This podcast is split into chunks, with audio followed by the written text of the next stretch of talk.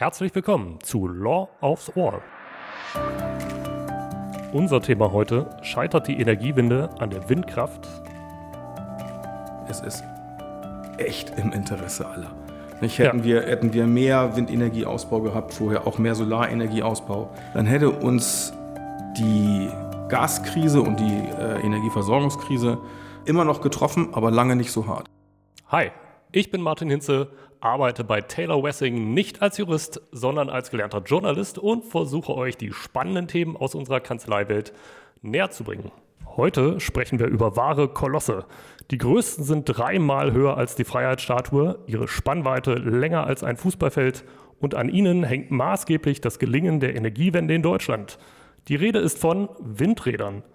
Das Ziel der Bundesregierung lautet, bis 2030 soll der Anteil der aus erneuerbaren Energien erzeugten Stroms auf mindestens 80 Prozent steigen. Heute stehen wir bei etwa 47 Prozent.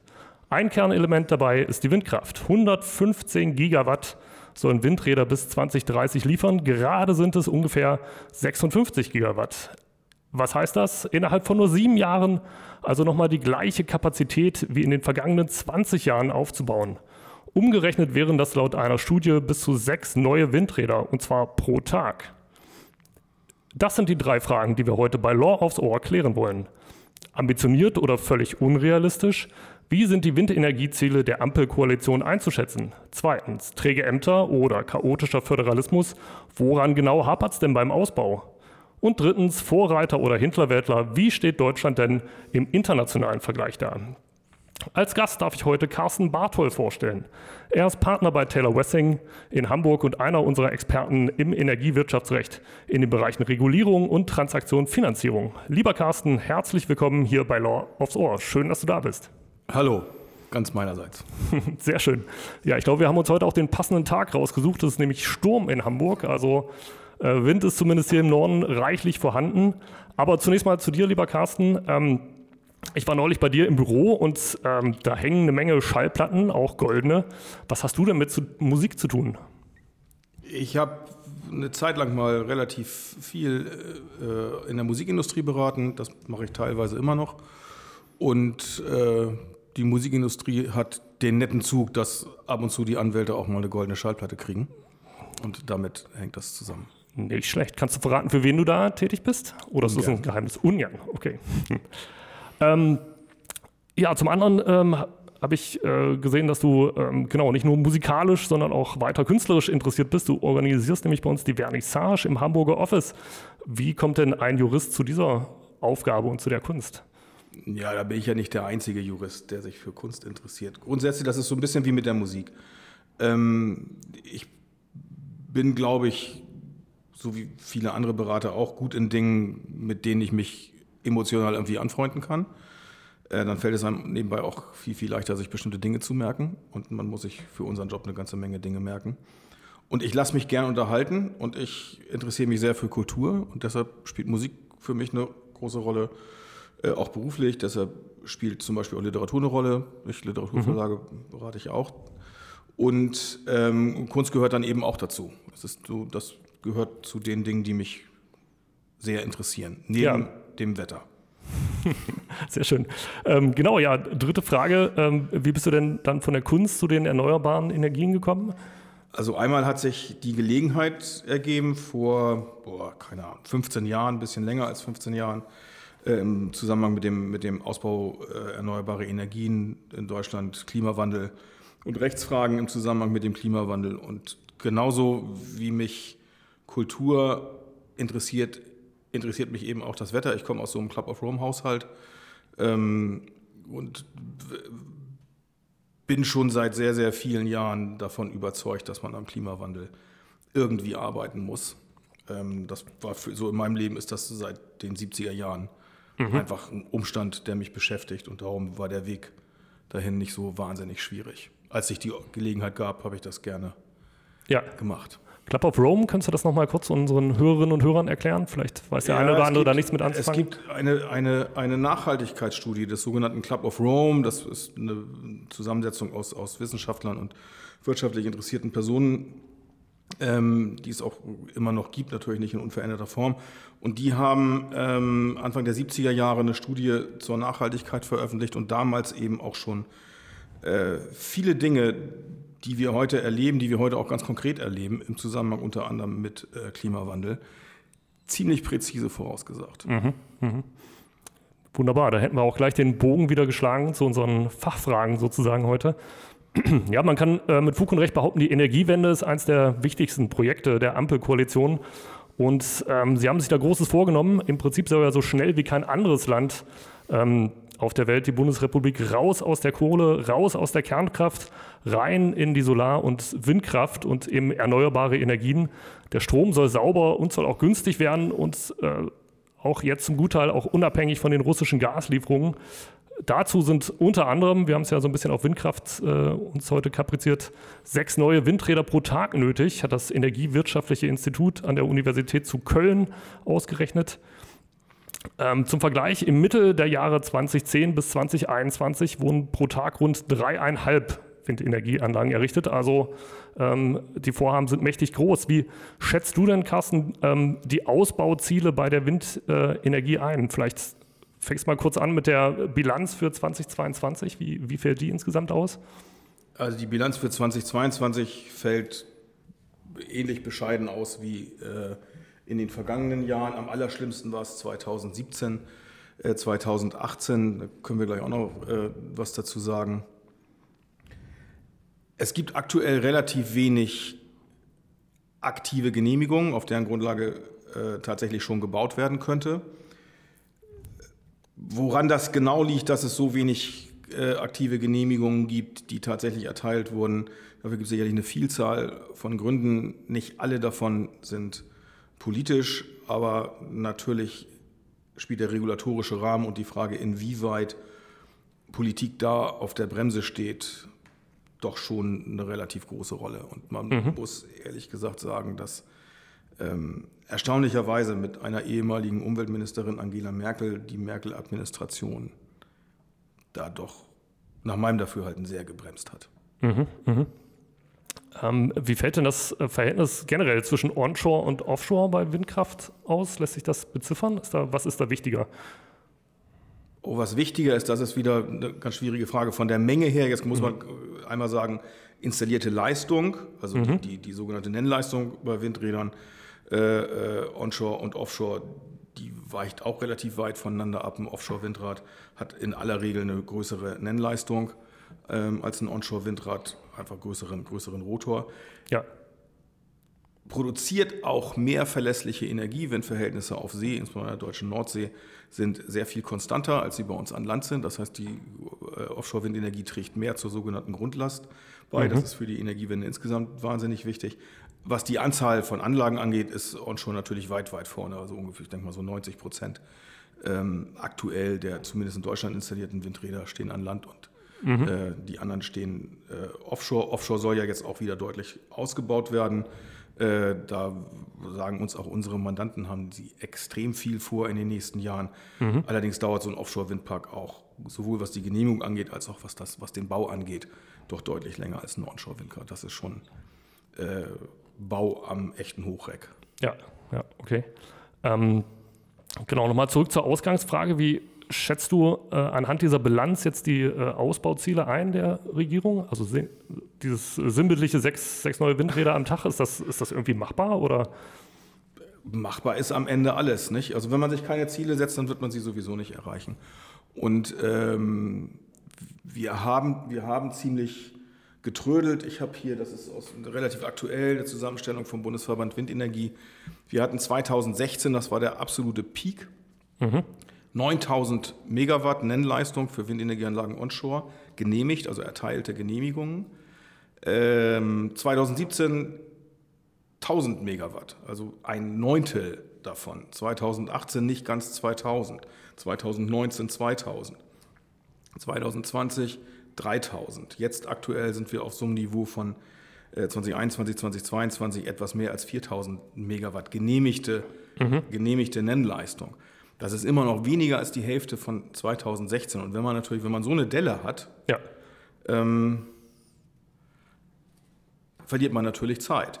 Es zeigt aber auch, dass man das aufholen kann. Wenn, also man muss 9000 Megawatt Nennleistung Genehmigung 2016 mhm. heißt bei, jetzt sagen wir mal mit einem ganz, ganz breiten Daumen, durchschnittliche Nennleistung pro Windrad äh, 3 Megawatt, sind das 3000 Genehmigungen. Mhm. Heute haben die Windräder 4 Megawatt, 5, 5,6, 6,0. Oberhalb von 6 wird auch schon gebaut. Werden ja immer höher. Mhm. Die Blätter werden immer länger. Ja. Das heißt mehr Nennleistung.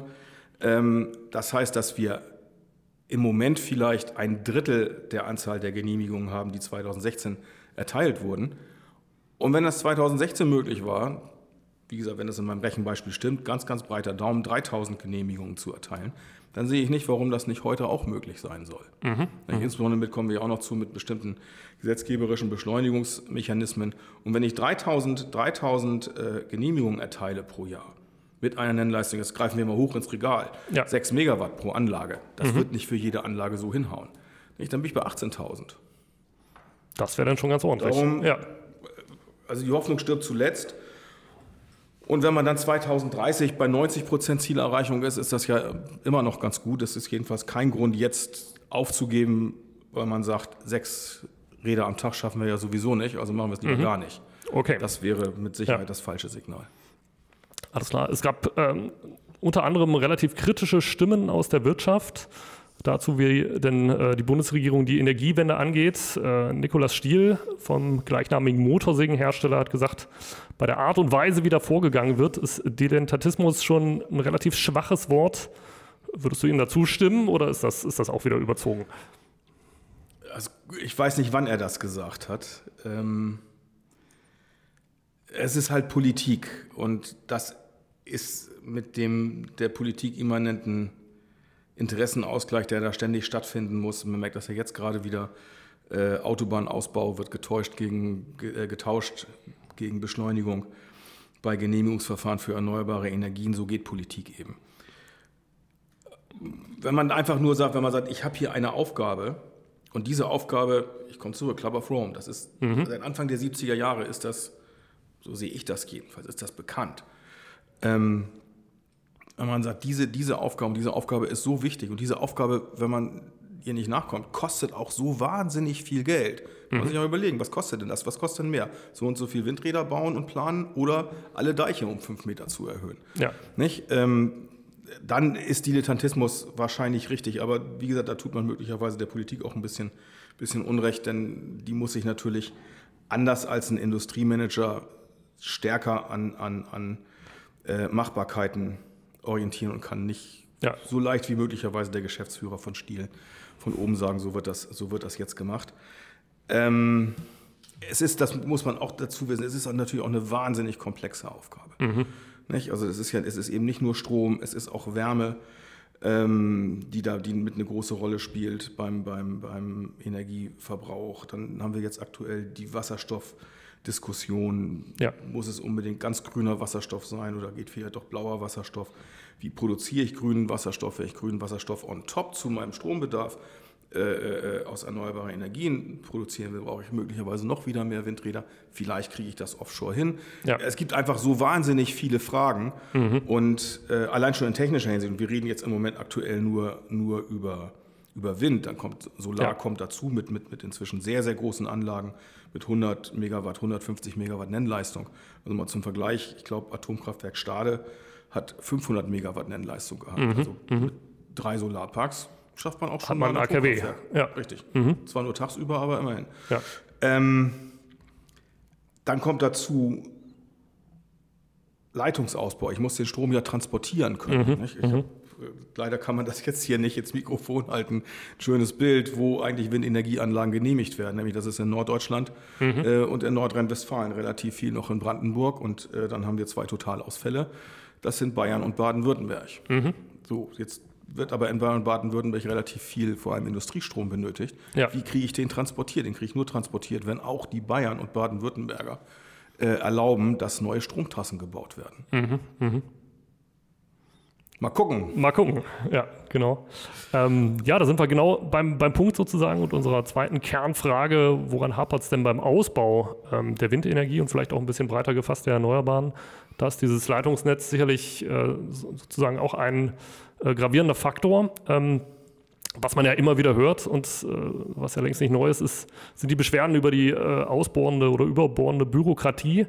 Ähm, vielleicht an der Stelle mal ein kleines Beispiel. In der Nähe von Leipzig äh, wollte ein Unternehmer äh, sieben alte Windräder durch neue ersetzen. Dafür musste er mit einem Kleinbus äh, zum Amt fahren um, und hat da 80 Leitsordner abgegeben, 70.000 Seiten Papier. Ähm, fünf bis sieben Jahre ist, glaube ich, der Schnitt ähm, dauert es, bis ein neues Windrad steht. Warum, warum, ist das denn so kompliziert? Und könnte man nicht da auch das neue Deutschland-Tempo, wie es, glaube ich, der Kanzler jetzt so gern nennt, ähm, dafür auch mal anwenden? Also in Teilen kann man das sicherlich auch. Jetzt muss man auch da wieder so ein bisschen, so, so ein bisschen differenzieren. Politik kann das ja auch nicht herbeizaubern. Ähm, nehmen wir mal an, ich, wir hätten ein deutlich beschleunigteres äh, Genehmigungsverfahren, vielleicht kommen wir dazu noch. Dann muss ich trotzdem zunächst mal als, als Projektentwickler einmal so ein bisschen prognostizieren, welche Fläche kommt überhaupt in Frage, welche Fläche wird möglicherweise, Schrägstrich wahrscheinlich genehmigt, nur auf einer, mit einer gewissen Genehmigungswahrscheinlichkeit gehe ich natürlich überhaupt erst in die Fläche ja. und ähm, fange an, da, da Grundstücksflächen zu akquirieren, möglicherweise dann auch da, dafür bereits Geld auszugeben. Dafür gibt es, da gibt es auch so politische Amplituden, nicht immer die nötige, die nötige Verlässlichkeit. Das, wir haben beispielsweise, ist durch Ländergesetzgebung, glaube ich, gerade in Nordrhein-Westfalen und in Brandenburg tatsächlich beschlossen worden, 1000 Meter Mindestabstand zur, Wohn-, zur, zur, zur bestimmten Form von Wohnbebauung. Mhm. Das ist total kontraproduktiv. Ähm, es, das hat, so einen Vorschuss hat es schon mal von Herrn Altmaier gegeben, und zwar bundesweit. Mhm. Und da haben die Mandanten, die wir haben, die wir beraten haben, die haben gesagt, also das macht die Hälfte unserer Projekte, die wir in der Planung haben, für die wir auch schon Flächen gesichert haben, die können wir mhm. wegschmeißen. Nicht? Dann bleiben vielleicht von ursprünglich mal geplanten fünf Windrädern im Windpark, bleiben nur zwei übrig. Und dann kann man sich natürlich auch die Frage stellen, lohnt sich denn dann sich der Aufwand ja. noch? Mhm. Häufig lohnt sich das, aber nicht immer. Hängt dann sehr vom, von, den, von den Windverhältnissen am Standort ab, etc. Also was ich damit mhm. sagen will, es geht sehr, sehr früh los. Es ist mit sehr, sehr viel Unsicherheiten äh, behaftet. Und dann ist das Genehmigungsverfahren einfach komplex. Aber man muss da auch wieder ähm, dazu sagen, es sind, e-, also jedenfalls in der Windenergie, es sind eben von Gesetzes wegen Anführungsstriche Industrieanlagen, Ausführungsstriche, die auch, die einfach abgesehen davon, dass man sie von weitem sehen kann. Ich, mich persönlich ärgert das nicht. Ich freue mich über mhm. jedes Windrad, das ich sehe und das sich dreht. Aber da, da gibt es Leute, die sind da anderer Auffassung. Das muss man einfach verstehen und muss man auch in Rechnung stellen, ehrlich gesagt. Ja. Und dann können sie unter bestimmten Voraussetzungen können sie relativ laut sein und sie können halt Schatten werfen. Tierschutz spielt eine große Rolle, spielt vor allem europarechtlich äh, eine sehr große Rolle darauf. Da, da, Im Moment geht es wegen EU-Notfallverordnung, aber generell kann man von den EU-Naturschutzregeln äh, mhm. nicht so ohne weiteres abweichen. Das heißt, es gibt da einfach bestimmte Hürden, für die auch unsere Politik nichts kann. Mhm. Und dann haben, glaube ich, die allermeisten Bürger in Deutschland schon auch einen Anspruch darauf, dass, dass man ordentlich mit dem Verfahren umgeht und mit den sich stellenden fragen, wie passt das in diese ganz konkrete, in diese ganze, äh, äh, äh, in, in, die konkrete Landschaft rein. Ja, ja. Mhm. Wie gesagt, 2016 9000 Megawatt genehmigt. Ich schätze mal mit breitem Daumen 3000 Genehmigungen Stückzahl. Mhm. Es geht. Es geht ja auch mit einem komplizierten Verfahren. So viel hat sich seit 2016 im Verfahren nicht getan. Dann gibt es ja. noch das weitere Problem, dass die Klagehäufigkeit zugenommen hat. Mhm. Das heißt nicht, wenn man beklagt wird, kann man in der Regel trotzdem bauen. Ähm, das ist gesetzgeberisch schon so vorgesehen, aber ist natürlich riskant. Mhm. Ja, verstehe. Ähm, ja, Wirtschaftsminister Robert Habeck hat äh, Anfang Januar gesagt, äh, wir sind noch lange nicht durch, aber wir haben große Gesetze gemacht, etliche große und kleine Stellschrauben gedreht, um Verfahren zu vereinfachen, Bürokratie schrittweise hinter uns zu lassen und schneller zu werden. Überall haben wir die Bremsen gelöst. An welchen Stellschrauben hat er denn bislang gedreht und waren das aus deiner Sicht die richtigen, die er da bewegt hat? Also es gibt zwei Stellschrauben. Bei der einen muss man sehen, wie sich das in zeitlicher Hinsicht gestaltet. Das ist die Vorgabe, dass zwei Prozent der jeweiligen Flächen der Bundesländer für Windenergie zur Verfügung gestellt werden müssen. Und dass die Bundesländer, wenn sie das nicht innerhalb bestimmter Fristen, die ich jetzt nicht im Kopf habe, tun, quasi gezwungen werden, nämlich dadurch, dass äh, äh, regional in jeweiligen Bundesland geltende Abstandsbeschränkungen wegfallen. Dann könnten sich mhm. die Bayern beispielsweise ihre absurde 10H-Regelung äh, in die Haare schmieren. Kannst du die bitte noch mal kurz erklären? Das ist auch so eine Abstandsregel, richtig? 10H, ja genau. Zehn, äh, äh, zehnfache Anlagenhöhe. Mhm. Ähm, ich weiß jetzt ehrlich gesagt nicht genau, ob es die Anlagenhöhe ist oder, oder, oder, oder die, die, die Höhe des Turms, aber mhm. so ein Turm ist heute 140, 160 Meter hoch plus Rotorblatt 200 Meter, gibt auch schon höhere Anlagen. Ich glaube, die höchste, die aktuell dreht in Deutschland onshore, ist so 240, 245 Meter hoch. Mhm. So, das mal 10. Und das zur nächsten Wohnbebauung in so einem zersiedelten Land wie Bayern. Ja. Da bleibt null übrig. Mhm. Null. Mhm. Ja. Kann man gar nicht bauen. Nicht? Und, äh, aber der Strom wird trotzdem gern genommen. Ähm, also das ist das eine, wie gesagt, 2%, 2% äh, Landesfläche für, für Windenergie zur Verfügung zu stellen. Ähm, und eine zweite, aus meiner Sicht relativ wichtige Stellschraube, wobei man da auch abwarten muss, wie die ihren Weg in die, in die, in die Verwaltungspraxis findet, ist äh, die Verankerung des absoluten Vorrangs des Ausbaus erneuerbarer Energien als mhm. Abwägungskriterium ähm, im Verwaltungsverfahren. Das steht, ist, ist, ist, ist gesetzlich verankert, dieser mhm. absolute Vorrang.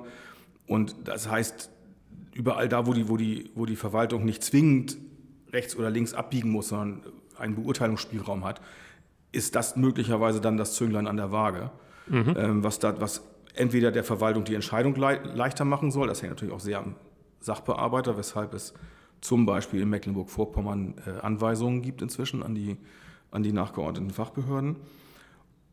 Und es schützt natürlich im streitigen Verfahren, wenn jemand tatsächlich so eine Anlage beklagen sollte, ähm, schützt es davor, dass man hinten überfällt, weil möglicherweise mhm. irgendein Ermessen falsch ausgeübt worden ist, weil man mit Fug und Recht sagen kann, und das will das Gericht, Gesetz ja auch ähm, bewerkstelligen, dass dieser Vorrang eben im Zweifel den Ausschlag zu geben hat. Mhm. Mhm.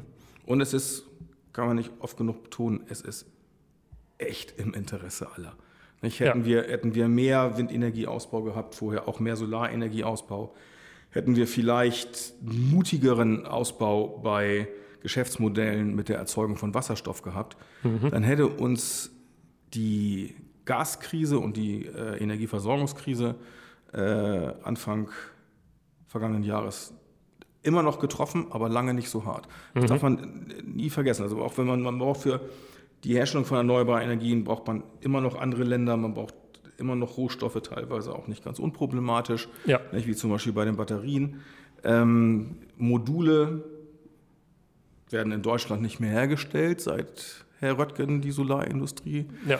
mal kurzzeitig außen vor gestellt hat. Ähm, da sind wir schon noch abhängig von, von, von, von, von Ländern, die uns, die uns zuliefern müssen. Das kann man möglicherweise mittelfristig abstellen. Mhm. Aber gleichwohl sind die Anlagen erstmal gebaut, ist das natürlich für eine unabhängige Energieversorgung extrem wichtig. Ja, ja, definitiv. Also wenn ich dich richtig verstehe, diese 2%-Regel und diese Abwägung im Zweifel für ähm, die erneuerbaren Energien waren schon zwei ganz wichtige Stellschrauben, die da gedreht worden sind. Wie gesagt, es ist ja also nicht, Genehmigungsverfahren dauern lang. Man muss sehen, ja. wie die tatsächlichen Auswirkungen da sind. Mhm. Noch aktuell ist das noch nicht spürbar. Okay. Aber es wird möglicherweise spürbar werden. Und man muss der, der, der aktuellen Regierung schon zugutehalten, dass sie da zumindest sehr aktiv sind, dass sie versuchen, da weiterzukommen. Und mhm. jetzt haben sie natürlich auch mit, mit, mit Ukraine-Krieg und äh, erstmal Gasbeschaffung sicherlich auch ein paar Sachen zu tun gehabt, die einen Teil der Arbeitszeit vom Ausbau der erneuerbaren Energien weggenommen ja. haben. Ja, das stimmt. Ähm, ja, ganz gutes Beispiel, die, die neuen LNG-Terminals, die ja jetzt in Rekordzeit gebaut worden sind. Ähm, das ging ja auch relativ fix. Ähm, meinst du, da ließe sich was abschauen sozusagen für den Ausbau der Windenergie? Allenfalls ein kleines bisschen. Man hat ja bei, bei, bei den LNG-Terminals, äh, das sind, sind das ja punktuelle Projekte. Also die mhm. sind, glaube ich, auch, wenn ich das richtig äh, nachgelesen habe, im Gesetz selber sind sie entweder namentlich benannt oder es gibt jedenfalls einfach nur eine bestimmte beschränkte Anzahl, Brunsbüttel, Stade, Wilhelmshaven. Ähm, die müssen ja zwangsläufig auch irgendwie an der an der Küste liegen, ja. nehmen dann auch für sich genommen zwar Platz, aber nicht so rasend viel Platz in Anspruch, sodass man für die einzelnen in Anspruch genommenen Flächen da auch gesetzgeberisch möglicherweise großzügiger sein kann. Wenn man das Gleiche macht, in Teilen passiert das, vielleicht habe ich da gleich noch einen Moment Zeit zu, mhm. wenn man das pauschal für, für, für Windenergie im Ganzen oder eingeschränkt für, für Solarenergie macht, dann darf man nicht vergessen, dann macht man das im Prinzip in der gesamten Fläche in Deutschland. Und das ist auch nicht so richtig demokratisch. Okay. Dann, wie gesagt, ja. es ist es ist so wie mit, wie mit, wie mit allen Industrieanlagen. Natürlich, alle sagen immer nicht in meinem äh, äh, äh, Garten. Äh, ich finde das alles super, bitte baut das aber doch woanders. Ja. Das ist kein schönes Argument, aber in einer Demokratie gehört es sich, dass selbst dieses Argument gehört werden muss und dass man äh, sich da auch im rechtlichen Wortsinne rechtliches Gehör verschaffen darf. Mhm. Das gehört einfach dazu und damit wird man, wird man weiter leben müssen. Und darum ist es, glaube ich, für solche Sachen, die so dezentral sind wie Windenergie und Solarenergie, ist es einfach schwierig, davon Gesetzes wegen zu sagen, das passiert jetzt äh, und alle anderen haben ja. bitte stillzuhalten. Mhm, mh. Das ist ein bisschen plakativ gesagt, ganz so einfach und rechtsschutzlos gestellt ist man auch bei LNG nicht, aber es ist eben einfach einfacher, ja. wenn man eine beschränkte Anzahl von Projekten hat und nicht sechs Projekte am das Tag. Flächenweit, ja, genau. Mhm. Ähm, ja, ein weiteres großes Problem, mit dem die Windkraft, äh, Windkraft zu kämpfen hat, äh, ist das Thema Tierschutz. Äh, ich denke, viele von den Zuhörerinnen und Zuhörern glauben, dass so ein Windrad ja ein echter Vogelkiller ist. Stichwort Rotmilan, der da gern genannt wird. Ähm, kannst du vielleicht da ein bisschen für Aufklärung oder zumindest einen kleinen Einblick sorgen? Ist denn so ein Windrad tatsächlich so eine Bedrohung für die Vögel? Muss man sich entscheiden zwischen Windkraft oder Artenschutz? Tja, schwierige Frage. Ich glaube, ich glaube, ich persönlich glaube nicht, dass es eine Entscheidung ist zwischen Windkraft und Artenschutz, aber da gibt es sicherlich auch viele Vogelschützer, die das anders sehen. Also man muss, da beißt mhm. die Maus keinen Faden ab. Ja, Windenergieanlagen äh, haben sogenannte Schlagopfer, so nennt man das. Also man mhm. darf, also so eine Windenergieanlage ist echt schnell. Also das sieht je größer die Rotoren werden, desto ruhiger sieht das aus, wenn die sich drehen. Ja. Aber die drehen sich mit einigen hundert Stundenkilometern. Also ich weiß es nicht, also es sind jetzt nicht 400, aber 250, mhm. 300 sind das, sind das schon. Man kann das sicherlich mit Pi und R irgendwie ausrechnen. ja. Äh, und, der, und, und, und der Zeit. Das ist schon, die, die, haben schon echt Fahrt drauf.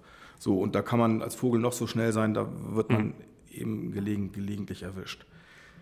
Ähm, möglicherweise ist das ein Preis, den man bezahlen muss. Es ist, ich kenne keine Genehmigung. Wir haben, also wir gucken uns so im Jahr bestimmt 20 Genehmigungen für, für, für, für, für, für mhm. Windräder an, mindestens.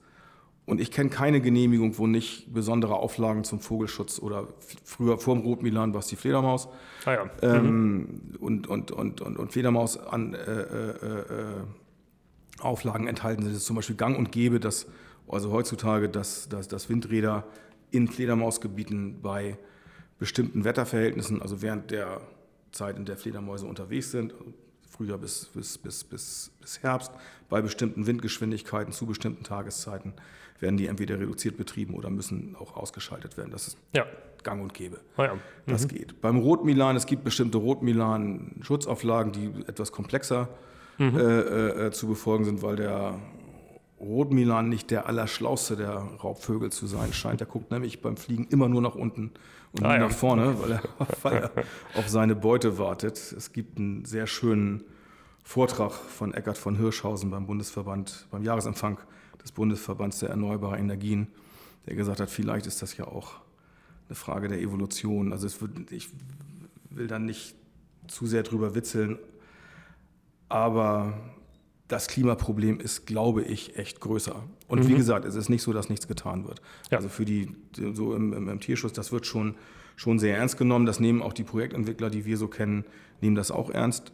Muss zugeben, sicherlich teilweise notgedrungen, weil sie sonst halt ihre Genehmigung nicht kriegen. Ja. Aber die naturschutzrechtlichen Auflagen haben das in aller Regel schon in sich. Okay, okay. Ähm, wir hatten es vorhin schon, Stichwort Not in my backyard. Also äh, ist ganz nett, das mit der Energiewende, aber bitte nicht äh, das Windrad bei mir in den Garten stellen. Ähm, da wurde jetzt auch ein bisschen was gegen getan, und zwar ähm, Stichwort Bürgerwindpark. Die Kommunen haben das Recht bekommen, an den Gewinn der Windparkbetreiber teilzuhaben. 0,2 Cent pro Kilowattstunde soll sie da jetzt zugeschrieben bekommen. Wird das aus deiner Sicht die Akzeptanz von Windrädern erhöhen? Und könnte das ein Faktor sein? Das glaube ich schon, weil es die, ähm, die lokalen Gemeinden, das gilt für Solarenergie, gilt das genauso, weil es die lokalen Gemeinden in den Stand versetzt, ähm, mit dem Geld, das sie daraus, das sie daraus generieren, ähm, einfach lokal bestimmte Entwicklungsprojekte zu finanzieren und einfach die, die Gemeinde sieht dann hinterher besser aus. Nicht? Also man kann, mhm. was weiß ich, neue Bürgersteige, Kindergarten, Spielplätze, da kommt schon, da kommt auch echt Geld zusammen. Ähm, da wachsen die Bäume auch noch nicht in den Himmel, weil die Vorschrift, die das erlaubt, Paragraph 6 EEG, ähm, aus meiner Sicht noch ein bisschen stärker an die Praxis angelehnt werden muss. Da geht es um Zeiträume. Wann darf ich eigentlich was versprechen? Mhm. Wem darf ich wann verbindlich was, was zusagen? Ähm, gesetzgeberisch soll eigentlich vermieden werden, dass man sich die Zustimmung vor Ort erkauft. Auf der anderen Seite ist natürlich genau das der Zweck von ja. Paragraph 6 EEG. Da ist so ein, so, ein, so, so gewünschtes Zielbild. Wir sind alle motivationslose Menschen, denen es nur um die Energiewende geht. Das geht da so ein bisschen an der, an der, an der Realität vorbei. Grundsätzlich ja. ist das aber, glaube ich, ist das, glaube ich, ein Schritt in die deutlich, deutlich richtige Richtung. Sehr gut. Okay. Ähm, ich fürchte, wir müssen schon fast ein bisschen auf die Uhr gucken, weil unsere halbe Stunde im Prinzip vorbei ist. Äh, den dritten Punkt möchte ich aber trotzdem noch gerne mitnehmen. Und zwar, wie steht denn Deutschland im internationalen Vergleich da? Ist das ein attraktives Land für Investoren, wenn es um Windparks ja. geht? Ja. Also Deutschland gilt immer noch als sehr verlässlicher äh, Investitionsmarkt. Die Preise für Projekte in Deutschland sind im internationalen Vergleich sicherlich mit die höchsten. Mhm. Ähm, also ich rede jetzt aus Investorensicht, nicht? also Investoren, ja. die, die, einen, die einen äh, fertigen Windpark erwerben wollen, um den dann 20, 30 Jahre lang zu betreiben. Ähm, und jetzt ganz unabhängig davon, wer gerade an der Regierung ist, und das also auch äh, äh, äh, Regierung Merkel, insgesamt ist es, glaube ich, Deutschland schon sehr ernst mit der Energiewende und möglicherweise ernster als äh, zumindest einigen anderen Ländern. Ist, mhm. ähm, andere machen das möglicherweise einfach aus, aus, äh, aus der Notwendigkeit heraus und weil sie auch wissen, wie gut es sein kann, äh, energieautark zu sein. Das ist mhm. jetzt vielleicht nicht, also der Klimawandel ist der, der moralisch bessere Treiber möglicherweise. Das soll mir persönlich aber ehrlich gesagt auch egal sein. Ja. Und es lässt sich, das muss man auch ganz klar sagen, es lässt sich damit inzwischen eben auch Geld verdienen. Wenn wir, ich mache nochmal einen Schwenk zur Solarenergie, Solarmodule, Klammer auf liegt natürlich auch an China, Klammer zu, mhm. sind vergleichsweise günstig. Ein Solarpark ist relativ einfach, also sehr einfach, ehrlich gesagt. Ein Solarpark ist sehr einfach im Bau. Es gibt so ein paar mhm. elektrotechnische Besonderheiten, aber auch das ist was anderes als Raketenwissenschaft. Ähm, und man kann damit, das habe ich vorhin ja auch gesagt, man kann damit schon echt eine Menge Nennleistung ähm, bauen. Es gibt ja. in, in, also auch in Spanien gibt es Solarparks, die haben 300 Megawatt Nennleistung und mehr, also richtige, richtige Kraftwerksgröße. Mhm. Und ähm, das ist einfach ein lohnendes, ein lohnendes Investitionsprojekt. Wenn man das vergleicht mit Atomkraft, ähm, würde man das Abfallproblem, das Atomkraft ja mit sich bringt, würde man das auf die Kilowattstunde übertragen, dann vermute ich mal, würde so eine Kilowattstunde, keine Ahnung, ein paar hundert Euro kosten oder ja. tausend, ich weiß es nicht, jedenfalls deutlich, deutlich mehr als selbst die sehr, sehr hohen äh, Strompreise jetzt wegen der, wegen der Ukraine-Krise. Ja, ja, definitiv. Ähm, vielleicht noch ein ganz kurzer Blick auf die äh, gesetzgeberische Ebene äh, ein Stück höher, nicht unbedingt Berlin, sondern Brüssel, äh, die EU. Ähm, sind da gerade Initiativen unterwegs? Was passiert da im momentan aus regulatorischer Sicht? Also erstmal hat die EU ja ohnehin verbindliche Ausbauziele, die zum Beispiel auch dafür sorgen, dass in einem klassischen Kohleland wie Polen erneuerbare Energie mhm. trotzdem stattfindet. Das muss man, darf, man nicht, darf man nicht vergessen.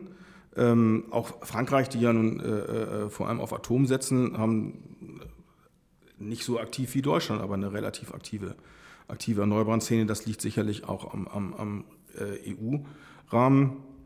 Aktuell gibt es ja die sogenannte EU-Notfallverordnung. Leider, was heißt leider, Naturschützer werden wieder sagen, 18 Monate ist auch zu lang. Die mhm. dauert, die ist auf 18 Monate erstmal befristet, wenn ich das richtig erinnere. Und da geht es um Erleichterungen, insbesondere bei der Umweltverträglichkeit von Projekten. Denn diese, so, diese, diese, die sogenannte Umweltverträglichkeitsprüfung, bei der dann im Detail rauskommt, äh, was genau muss gemacht werden, damit der Feldhamster mhm. umgesiedelt wird und damit der Rotmilan ja. ähm, ungestört fliegen kann, wenn er eben gerade seine Beute sucht da in der Nähe. Ähm, mit der das deutlich vereinfacht werden soll. Das ist äh, auch bei uns im Gesetzgebungsprozess wird aktuell diskutiert. Heute ist gerade gekommen vom Bundeswirtschaftsministerium Änderungsvorschläge zum Raumordnungsgesetz, dass das mit aufgreifen soll. Da passiert schon was. Und das ist eben EU-mäßig oder auf EU-Ebene, glaube ich, aktuell gar nicht so sehr vom Klimaschutz getrieben, sondern eben von der, von der Frage autonome Energieversorgung mhm. und äh, Unabhängigkeit von Energieexporten und mit ein bisschen mehr Perspektive eben auch Richtung Wasserstofferzeugung. Ja, ja.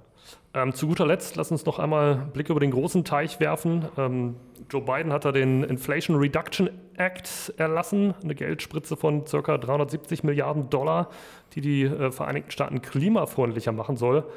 Ähm, gerät da die EU bzw. Deutschland jetzt ins Hintertreffen, äh, wenn man das mit diesen Summen vergleicht? Oder äh, ist das eher gut? Stehen wir da jetzt vor einer kleinen Subventionsschlacht sozusagen, die auch äh, hierzulande nochmal für Bewegung sorgen könnte? Oh, schwer zu sagen. Das, da muss man, glaube ich, vor allem die, die, die Anlagenhersteller fragen. Ähm, USA selber baut äh, zum Teil ähm, Solarmodule selbst. Ich glaube, ich meine, und, und, und, und, unter chinesischer Eigentümerschaft. Dann gibt es General Electric, die selber Windenergieanlagen bauen. Ansonsten kommen die halt aus Dänemark, Vestas mhm. oder aus Deutschland, Nordex, Siemens. China baut ja selber auch viele. Allerdings, soweit ich weiß, nicht für den internationalen Markt ähm, oder nicht für den europäischen oder nicht für den amerikanischen Markt. Dieses, ähm, diese Steuerpolitik von Joe Biden hat zwei Komponenten. Erstmal hat Amerika, obwohl es da schon seit sehr, sehr vielen Jahren Aktivitäten gibt, einiges aufzuholen. Offshore entwickelt sich in Amerika wohl gerade ganz gut. Aber auch da muss man halt immer gucken, wie sich alle paar Jahre da die politische Landschaft verändert. Und das Zweite ist, dass Biden seine Steuerförderung ja an lokalen Content geknüpft hat. Das ist im Ausland gar nicht so unüblich, auch wenn mhm. man sich immer die Frage stellen kann, ob das eigentlich mit internationalen Verträgen so in Einklang, in Einklang steht. Und da wage ich mal zu bezweifeln, dass die USA das alles aus eigenen Kapazitäten befüllen kann. Mhm. Kann natürlich sein, dass äh, äh, Unternehmen wie Siemens oder wie Vestas oder wie Nordex dass die dann sagen, na gut, dann bauen wir da unsere Fertigungskapazität in den USA eben auch wieder aus. Ja. Was ja unterm Strich auch nicht verkehrt wäre. Ja. Generell, wenn man das wieder, wenn man das betrachtet vom Klimawandel her, mhm. ist es völlig egal, wo ein Windrad steht oder wo eine Solaranlage steht. Alles hilft. Ja. Das ist doch ein sehr schönes Schlusswort. Lieber Carsten, ganz herzlichen Dank, ähm, dass du uns hier Rede und Antwort gestanden hast. Sehr gern. Vielen Dank. Bis bald. Wiedersehen. Tschüss. Tschüss.